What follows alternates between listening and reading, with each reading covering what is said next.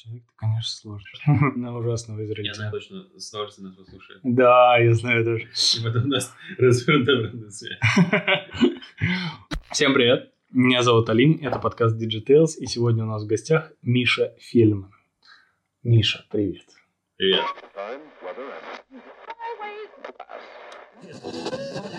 The white zone is Слушай, мы сегодня с тобой уже разговаривали, но лишний раз для слушателей подкаста, которые с нами не пили, предыдущие несколько стопок, расскажи о своей предыдущей работе и нынешней, потому что у тебя и то, и то достаточно интересно, и я думаю, это будет прям классно. Просто невероятно. Невероятная история, обе. Даже не знаю, сколько человек у нас на белом свете захотели бы это послушать. На самом деле, все было официально. Нет, официально было. У меня было пять официальных работ. Но я не знаю, про какие именно хотел ты послушать. Ну, давай Про- Я просто хотел упомянуть первую, потому что на первой работе я получал 3000 рублей в месяц. Это был мой первый оклад в трудовой книжке, все официально было написано. Я работал в Дворце пионеров в Самаре. Ага. Я был педагогом-организатором. И Ты вроде бы это... учил играть. Нет, я был частью различных интеллектуальных мероприятий, которые Дворец пионеров А. делал нашими руками. И это на самом деле было очень прикольное время. И действительно, мне казалось, что мы что-то творим, и даже не только казалось, но это действительно было так. Наверное, из всех работ, которые у меня были в жизни, была самая творческая и самая низкооплачиваемая. Мгм. И можно сказать, что вторая работа была сразу не 3 тысячи, а 30 тысяч. Большой шаг вперед, но учитывая, что это была Москва, и 20 тысяч тратить на жилье, это была уже не такая высокооплачиваемая работа, но- она, тем не менее, была более официальная, чем первая. Это была работа в крупной компании. И с тех пор я работал только в крупных компаниях.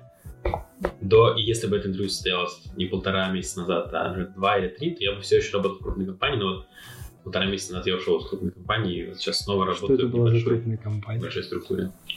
А последние полтора года, не считая вот последних полутора месяцев, так совпало, что все под цифрой полтора, Ага. я работал в компании Coca-Cola Hellenic. Мгм. А, это, если кто-то из слушателей подкаста знаком с терминами, с терминологией FMCG рынка, есть такое понятие ботлер. Ботлер — это компания, которая занимается производством, дистрибуцией какого-то продукта. Спасибо, В нашем случае, да, продуктом была Coca-Cola и линейка брендов, которые Coca-Cola глобально в портфеле. Fanta, Sprite, Schweppes и ряд других напитков. Фасти тоже же кока или нет? Fusty. Фьюсти? Тот случай, когда казалось, что Кто-то его пьет? это верно не готов к интервью. Мгм. Фасти. Нет, конечно же, не Фасти, это Фьюсти. Это, да, это бренд в портфеле Coca-Cola. А, давно ли он в портфеле? Просто в российском... экзамене по маркетингу. Не, и в российском рынке я его не так давно видел, но на чешском рынке этот э, продукт достаточно популярен. И, на мой взгляд, он не очень вкусный. Слава богу, ты уволился.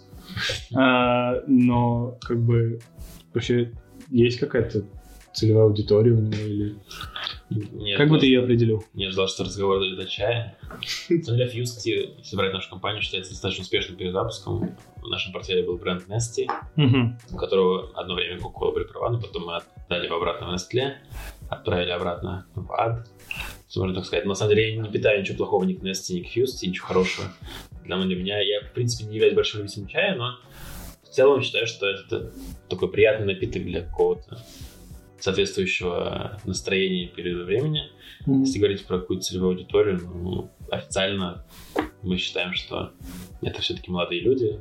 Наши терминологии Coca-Cola это были 20-30 лет. Мгм. Но это не значит, что молодежь не пьет чай, это не значит, что люди постарше не могут пить чай. Но вот какая-то корневая аудитория. Наверное, это, как мы это назвали, young adults, 20-30 лет. Но я тоже, хотя я еще вхожу в эти обе категории, в эту категорию, поэтому В эти обе в 20 и в 30 ты входишь. в 20-30 вхожу. Скоро выйду, кстати.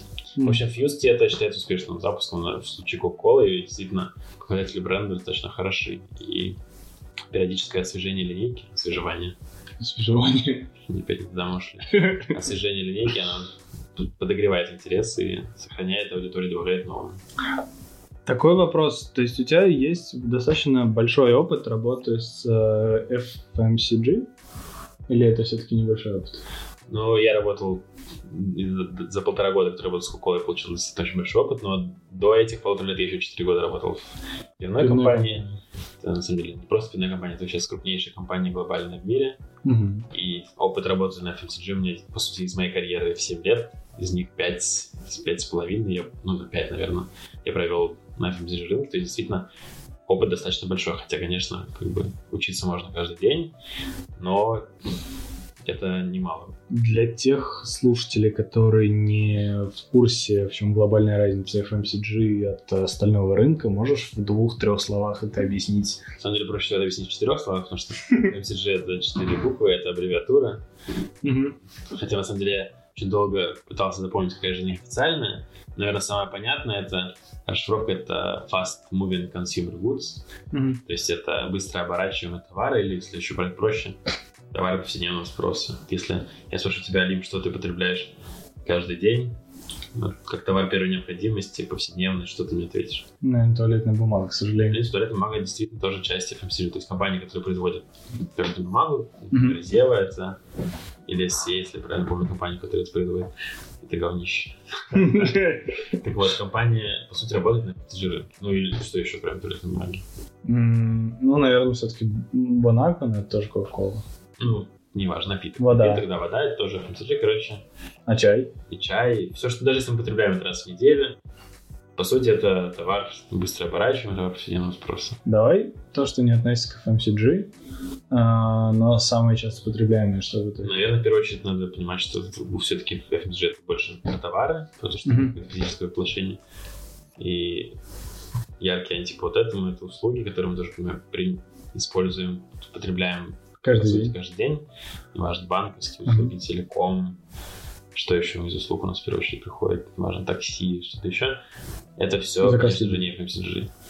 Как минимум, потому что это не goods в классическом понимании этого слова. Хотя, Мгм. по сути, это тоже некая услуга повседневного спроса, но там все-таки очень много своих законов, учитывая, что ты основной контакт с этой услугой у тебя происходит не, не в магазине, потому что все-таки FMCG это в первую очередь магазин классический, неважно, супермаркет, гипермаркет, либо какой-то онлайн-магазин, но все-таки магазин, в котором ты покупаешь товар. Поэтому тут большие, большие, конечно, расхождения. А с точки зрения маркетинга и продвижения продукта, э, какая-то глобальная разница между пивом и напитками, там, которые можно купить условно ребенку, есть или отсутствует? Э, Вопрос в том, что понятно, что на телевизоре реклама пива просто подключается с каким-то сообщением снизу, что это безалкогольное пиво. Вот конкретно сейчас мы рекламируем безалкогольное, но в принципе оно алкогольное тоже бывает, но мы его не рекламируем ни в коем случае. А какие-то другие отличия или там попытка подачи информации, может быть, отличалась у брендов или жесткое распределение бюджета, например.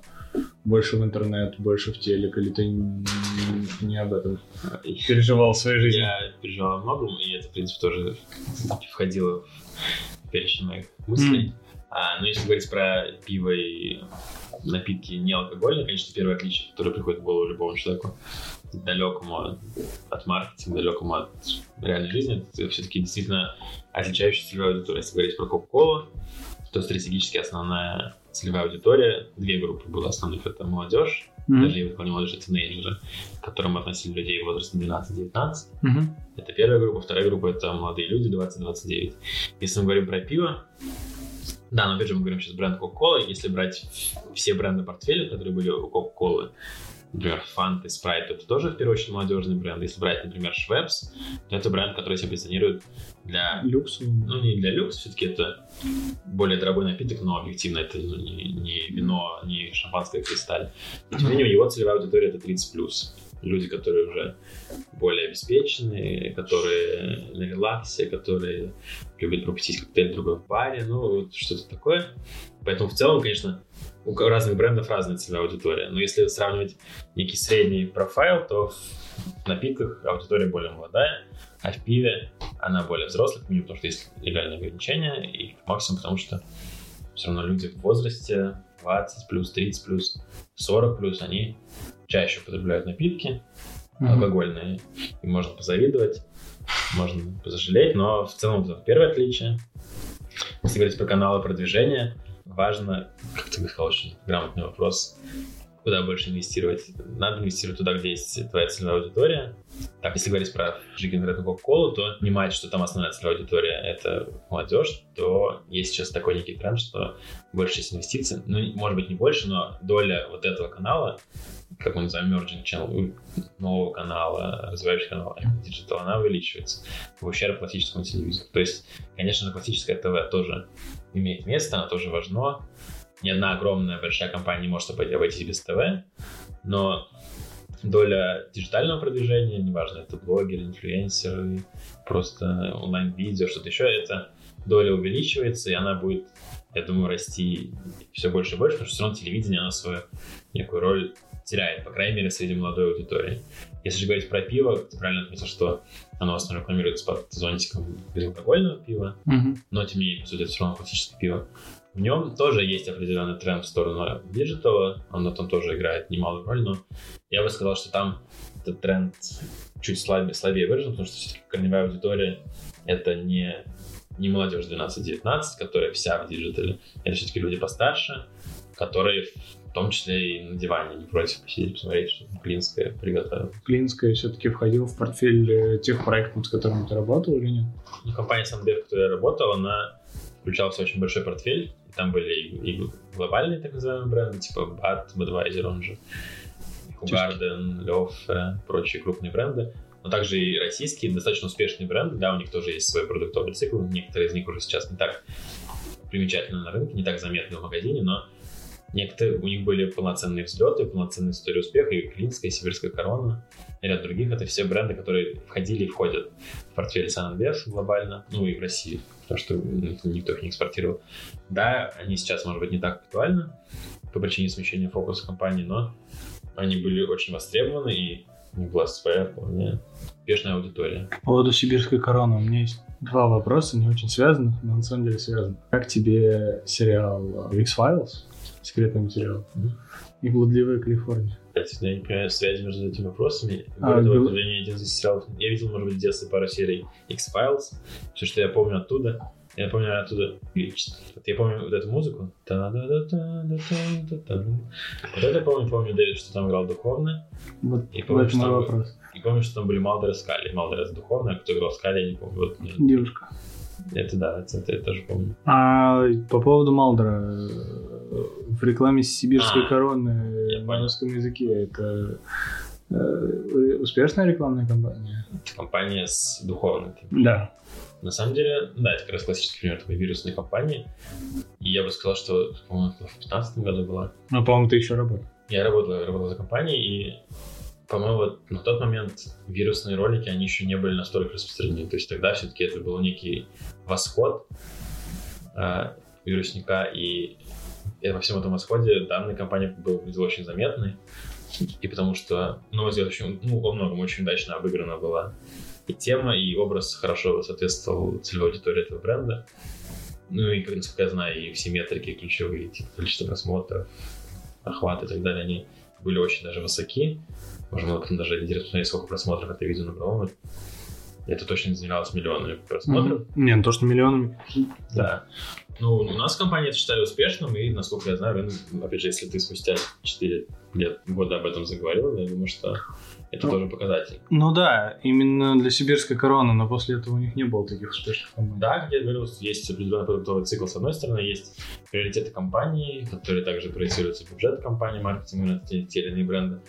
Сибирская корона после этой компании немножко ушла в сторону крафта, если помнишь, был период, когда на, на рынок вышли несколько Мгм. локальных брендов вкусовых, типа Амурский нрав, Алтайский ветер и прочие. Меня которые- не было немножко. Да, В стране Ну, я чисто по рекламным кампаниям. я ничего, на самом деле точно были, Ты как-то очень- аккуратней, да? очень нишевый запуск, потому что все-таки классическая сибирская корона это бренд, core бренд для широкой аудитории. Крафтовое пиво, хоть его доля аудитории, которая употребляет, она растет, все равно, условно, это 90% и 10%. Крафт всегда будет догоняющим. Он будет медленно расти, но он вряд ли сравняется с классическим пивом. И эта компания была очень интересная, что там все-таки красиво обыгрывались образы российской природы, были красивые ассоциации с животными. Братом 2. Этого там не было. Это Я узнал, что у меня Нет, сейчас я извини, я потерял мысль. Я сейчас говорю не про core компанию, а про эти... А, про крафтовые. Да, и там действительно были очень красивые рекламные ролики. И сами вкусы достаточно интересные. Просто, ну, они не претендовали на такую, на такие сопоставимые объемы. И там и бюджет, соответственно, тоже были меньше. А после этого были тоже пара таких некрупных запусков, но в целом сибирская корона немножко отошла на второй план, поэтому и каких-то заметных событий не было. А рекламные кампании Клинского, когда они первые начали прям сильно продвигаться через блогеров, а, это была попытка прощупать аудиторию интернетовскую, потому что ну, все-таки те рекламные ролики, которые были у Клинского, они не могли выйти на телеке, потому что они были немножко не в кассу. То есть там были герои, условный хлеб, э, и вот в аудитория такая ютуберская. Мне кажется, хлеб это уже был такой второй этап, потому что Клинская, вслед за Сибирской короной, начала прощупывать эту вирусную почву, и там был, если ты помнишь, экзибит Мгм. некий. Не, с экзибитом, да, с экзибитом оно еще негр. на теле. Да, сказал, достаточно. Серьезно? Я, да, Ты я знаешь, кто это? видимо, не являясь целевой аудиторией Клинского, я не должен был знать, кто такой экзибит. Но на самом деле, как оказывается, достаточно известная персона, и круто, что многие его знают.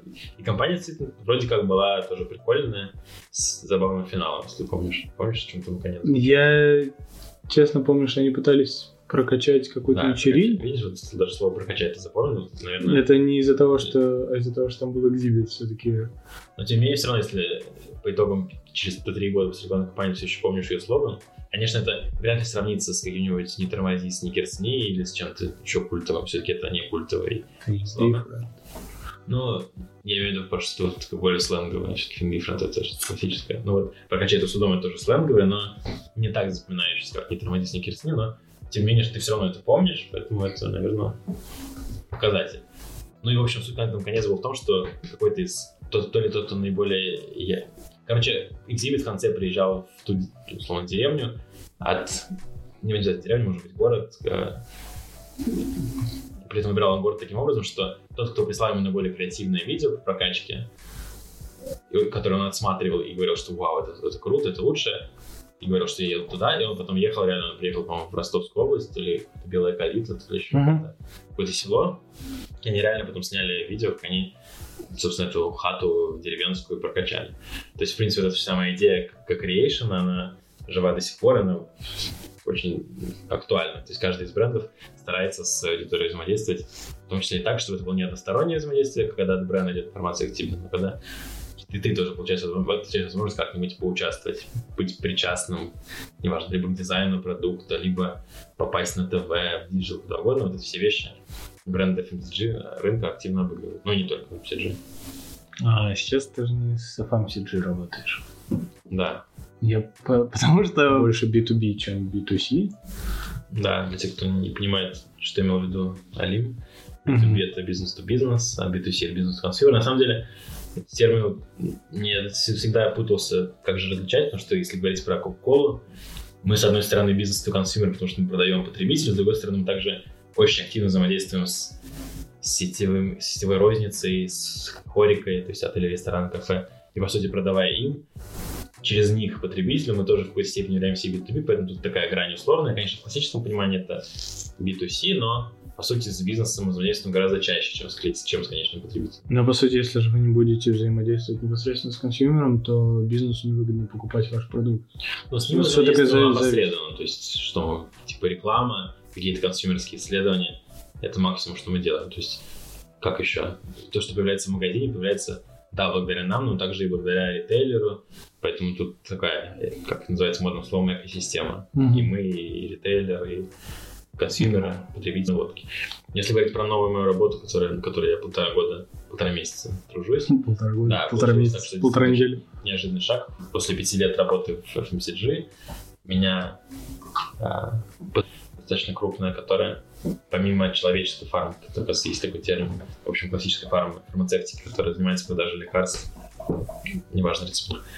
Еще есть и ветеринарное направление, Мгм. и вот в этом ветеринарном направлении есть одно из ключевых направлений птицеводства, потому что, как оказалось, как оказалось, действительно, я не задумывался об этом, отрасль верх мяса, курицы. Ну, в принципе, это очевидно, не каждый об этом задумывается.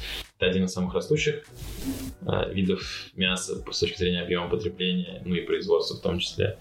И Как в целом следствие. все еще есть. И в целом, в общем, это отрасль оборачиваемая и достаточно развивающая, насколько, в принципе, сельское хозяйство вообще может развиваться. Понятно, что это не что-то, что растет, как мы говорим, double digit, то есть не двузначными темпами это растет, конечно же, не как какой-нибудь некие различные услуги, айтишные, какие-то сервисы. Жива в России, опять же, благодаря эмбарго, которое было несколько лет назад после Крыма. Инициативой конкретно наша компания занимается в том числе импортом с наших заводов в других странах, импортом, который мы потом применяем для куриц, различных видов куриц, бройлерных. Есть еще термин курицы, куриц, которые производятся ради мяса, называются Ради несушки, которые делаются ради яиц. Есть Они прям несушки называются? да, есть родительские курицы, которые используются как генофон, который воспроизводит яйца для вырыва для бройлерных куриц. В общем, есть разные кластеры. Но основной сегмент, конечно, это бройлерные курицы, потому что мясо все-таки дает гораздо больше объема и оборота, чем, чем яйца. Но яйца тоже важны, но пропорции меньше. Так вот, вот мы производим вакцины для того, чтобы, если упрощенно говорить, бройлерная курица, которая живет, как ты, сколько ты думаешь, сколько она живет в среднем? Не думаю, год. Сейчас давай подумаем еще раз. Среднегодовой среднегодовое количество бройлеров в России. Вот давай так, сколько, сколько голов бройлеров в России в год проходит? Ну, я думаю, где-то, ну, в миллиардах. Да, это прям миллиардов. Я думаю, очень много. Подожди, ну как не может человек даже раз в два дня есть курицу? Каждый человек. Представь, у тебя день нет денег. Ну, я условно говорю. Ну, я, я не знаю, я просто то понимаю, что Ну, Вообще должны... официальная цифра говорит 2,5 миллиарда. Ну, Не- Я боялся, что это маловато, потому что... Ну, в общем, 2,5 миллиарда. Конечно же, нет такой системы учета, которая все эти головы посчитала, но некое среднее 2,5 миллиарда. И к чему это, почему это начали говорить? А, к тому, что хотел объяснить, насколько это важно. Если 2,5 миллиарда голов будет жить в год, то негде будет жить. Цикл жизни бройлера, он где-то около 35-40 дней. Это, то есть, То есть этот цыпленок, которого ты видел за 35-40 дней, набирает около 2 килограмм массы. После этого отправляется туда, куда уготовано судьбой, и мы продолжаем наслаждаться. Отвратительно конечно. Ты подбираешь слова, это звучит очень мило, но очень страшно. Но на самом деле это действительно некая такая не самая приятная область, но с другой стороны мы все люди, и мы все это потребляем, и за исключением вегетарианцев.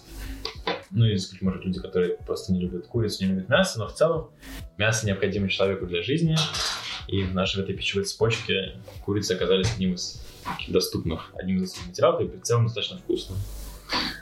Поэтому вот мы производим вакцины в сухом остатке, которые используют для того, чтобы курица могла эти 35-40 дней прожить не болея, эффективно развиваться, набирать вес, хорошо себя чувствовать. Вот если упрощенно, то И Есть какие-то фишки, которые ты использовал в предыдущей работе?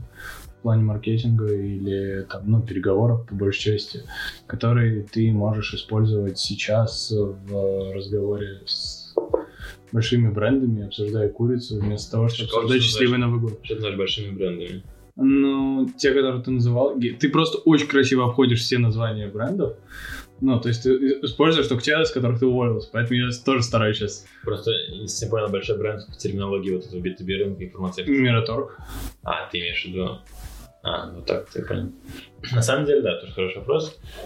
То, что точно можно применять из предыдущего, это анализ рынка. То есть это все-таки это тоже часть безусловно маркетинга, потому что все компании, где я работал, всегда все люди, ну, скажем так, топ-менеджеры говорили, что маркетолог это не тот, как мы тоже ну, такой термин, шарики-фонарики. Это не только, не только тот, кто делает какие-то шарики-фонарики, какие-то как для англоязычной публики, надеюсь, такая есть. Не только fancy stuff, не только какие-то креативные компании, но это тот человек, который знает consumer знает цифры, очень хорошо знает цифры по своему бренду, как он продается, где он продается, какие у него бренд показатели, здоровье бренда, все это прочее.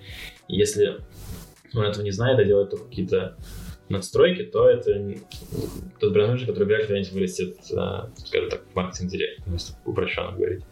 И поэтому то, что можно применить, это анализ рынка, то есть, в принципе, не важно, что важно, конечно, что анализирует напитки, вакцины и прочее, но методы анализа все равно похожи. Ты должен понимать какие есть производители на рынке, должен понять, какие есть вакцины на рынке, от каких они болезней, сколько они стоят, какие доли рынка они занимают, какие темпы роста, падения.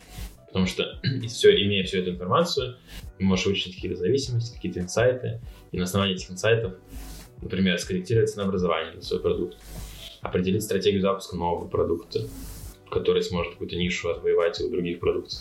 В принципе, это имеет место на любом рынке, поэтому любой маркетинг и любой маркетинг имеет, имеет отношение ко всем этим вещам абсолютно прямое. Поэтому Мгм. опыт, полученный в Кока-Коле и в целом в самом деле, он достаточно релевантен, потому что ну, это про данные, про умение находить взаимосвязи, предугадывать тренды и так далее. Вот, если говорить про классический маркетинг с точки зрения каких-то компаний, то здесь, конечно, сложнее, потому что ТВ-компании неприменимы. Наша целевая аудитория, как ты сказал правильно, это B2B, это бизнес. У нас, ну, предположим, 200-300 клиентов. Снимать ТВ-ролики на для 300 клиентов не имеет смысла. Это Ну да, им лучше в e-mail рассылку их прислать, если уж очень хочется что-то снять. Да, если говорить про классические, хотя бы какие-то классические элементы маркетинга, там действительно больше речь про диджитал.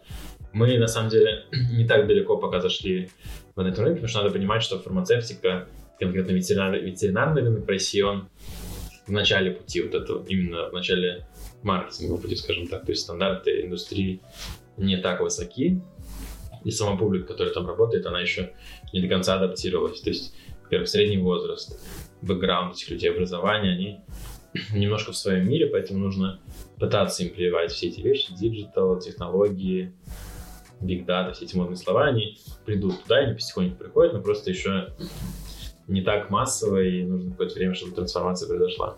Но если говорить про диджитал, да, конечно, мы тут пытаемся, начинаем работать с некими, с неким, с подобием email-маркетинга, Мгм. у нас есть подразделение, которое занимается домашними, мелкими домашними животными. Оно чуть ближе к B2C. Там есть, конечно же, блогеры, потому что все-таки там, Мелкие Ты- домашние животные, это собаки. там ты все-таки взаимодействуешь все-таки больше с, конеч- с потребителем, именно с хозяином, потому что он принимает решение о Ну, выборе Не пес. таблетки, да. Но если говорить про курицу, курица вообще ничего не принимает, ни- никакого решения. Только, только ваши... И в случае кошки или собаки, кошка и собака тоже ничего не принимает, никакого решения не принимает. Но просто у нее есть один хозяин, который, по сути, как, ну, как он принимает решение о покупке вакцины. В случае B2B и курицы, там решение принимает хозяин агрохозом, у которого этих куриц миллионы, и, по сути, это все обезличено.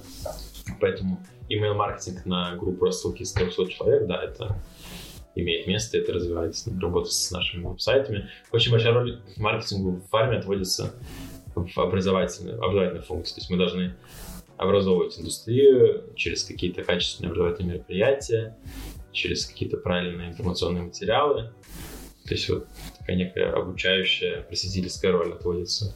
Ну, конечно, это... Как нашел подкаст? Да, кстати, как наш подкаст, на самом деле, вот, мне кажется, я изначально скептически относился.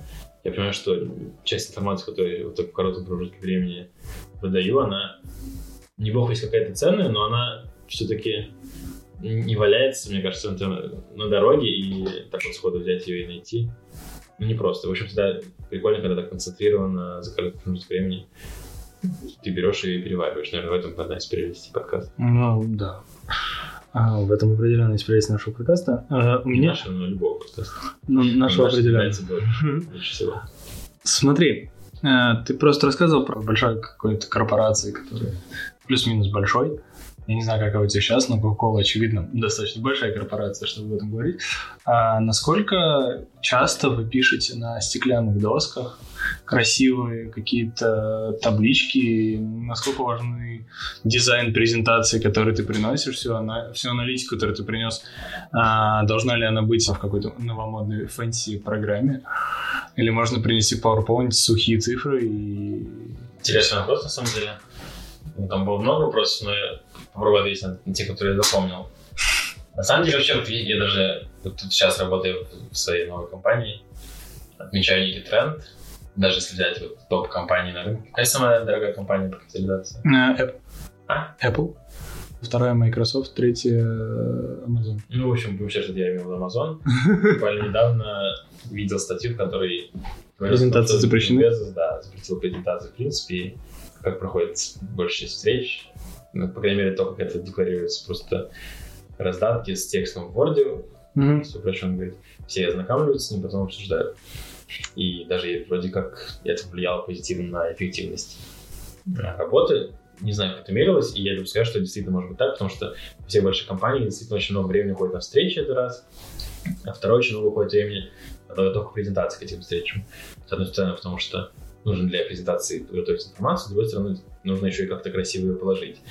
И я сейчас говорю только про PowerPoint. То есть, безусловно, есть компании, которые идут дальше и пытаются еще и делать презентации в каких-то нестандартных тулах, но по умолчанию большинство FMCG работает в PowerPoint, и, в принципе, этого хватает для каких-то базовых нужд.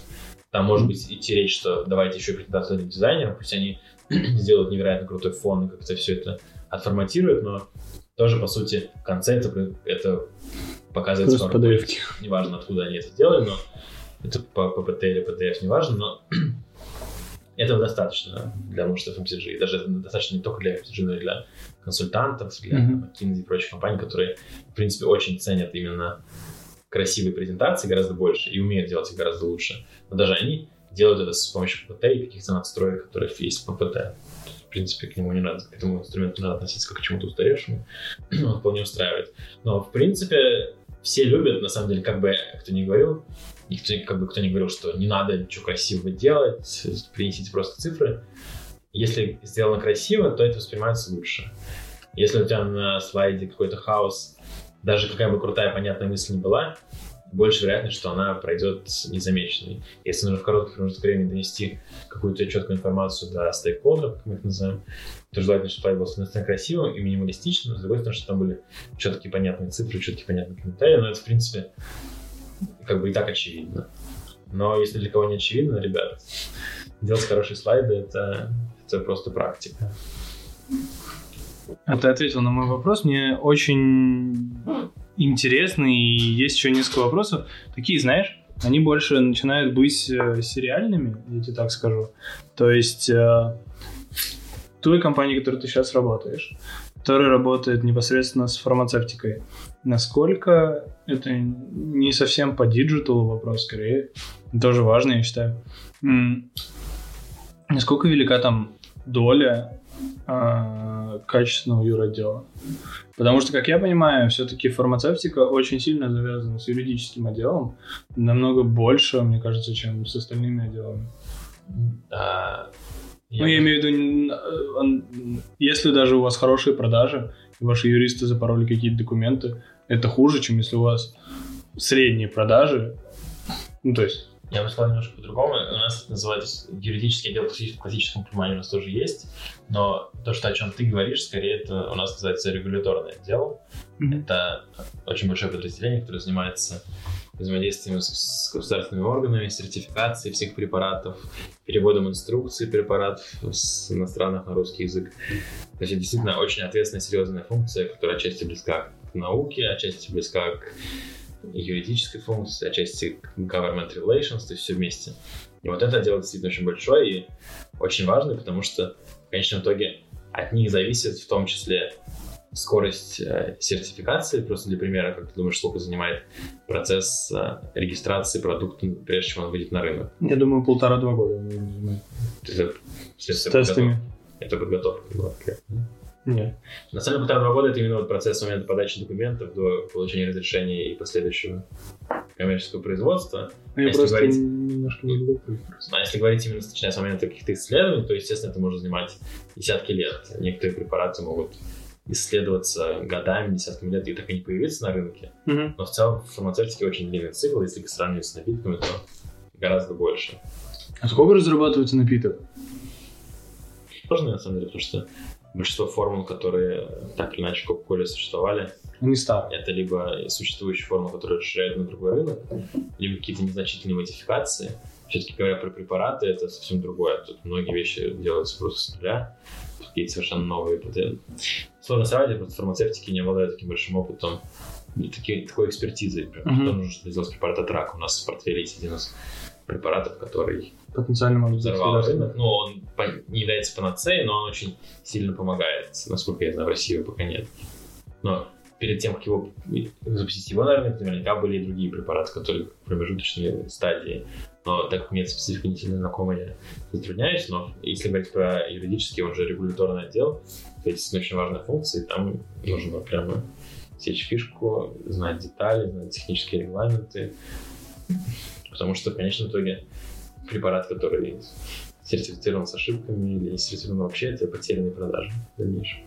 Поэтому без них нет нас. Нас, в смысле, маркетинга и продаж.